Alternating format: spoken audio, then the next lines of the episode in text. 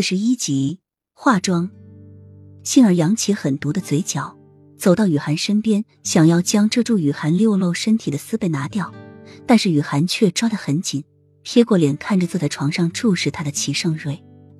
雨涵的意思很明显了，她不可能在一个男子面前光着身子穿衣服。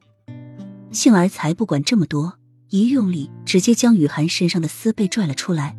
雨涵虽然也在反抗，但是毕竟力量的悬殊，最终一具白皙嫩滑、滴着晶莹水珠的曼妙酮体就那样赤果果的展现在齐盛瑞眼下。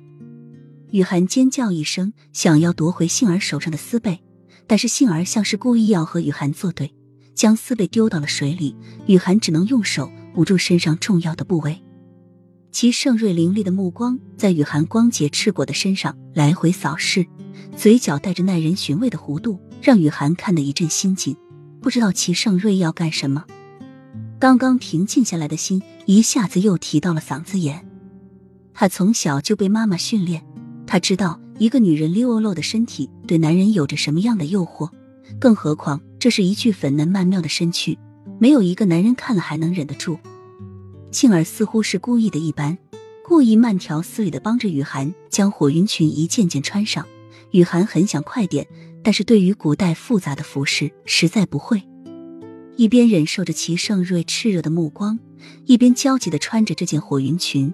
雨涵丝毫没有注意到杏儿阴毒的目光和喜儿惊诧的眼神，直到衣服穿好，一直注视着他的齐盛瑞都没有丝毫动作，这让雨涵小小的松了口气。在男人面前穿衣服，对他这个被训练成男人玩偶的他，是没有任何的不适。或者感觉到羞辱，他已经习惯了。